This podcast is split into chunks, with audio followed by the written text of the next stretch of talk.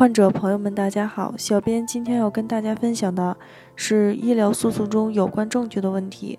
患者在收集证据时应该注意什么问题呢？二零一六年的某一天，贺某母亲到某医院处就诊，经医院化验检查，需要进行手术治疗。术后，贺某带母亲复诊时，采取了医院的建议，使用伽马刀治疗。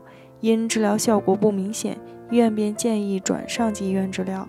不久，贺某母亲便离开了人世。贺某认为，医院在给其母亲进行诊疗的过程中存在过错，违反了医疗服务合同的要求，其过错行为是导致母亲死亡的根本原因，因此诉至人民法院。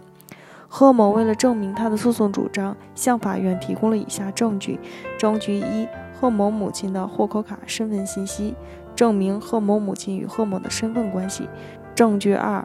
居民死亡医学证明书证明贺某母亲死亡的事实。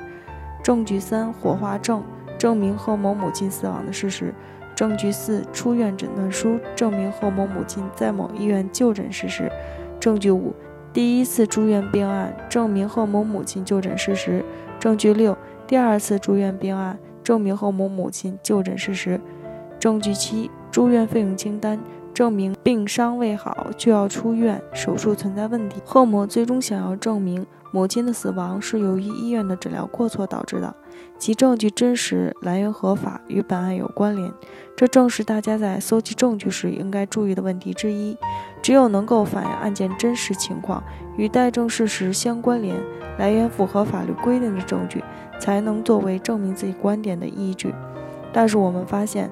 要想依靠上述证据，还是很难证明贺某的观点，这就是患者们要注意的第二个问题：证据证明力的大小。对于患者来讲，取得直接有力的证据是很重要的。打官司主要就是看证据，它直接关系到官司的输赢。要想取得直接有力的证据，证明贺某的观点，要对医院的行为和患者死因进行专业的分析，需要司法鉴定机构鉴定。鉴定机构中的专业人员能够准确地分析出院方到底有没有过错及过错参与度。可以说，鉴定报告是最直接有力的证据。以上就是患者们在搜集证据过程中应该注意的问题，希望对大家有所帮助。北京伊顿健康汇聚了国内外知名的医疗专家、法律专家、司法鉴定专家、法医专家，为客户提供第三方医疗评估，诊断诊疗行为是否规范、合理、合法。同时为客户提供病历封存、专家辅助出庭人服务，帮助客户维护自己的合法权益。如有需要，请咨询我们的热线：四零零零六七二五七二。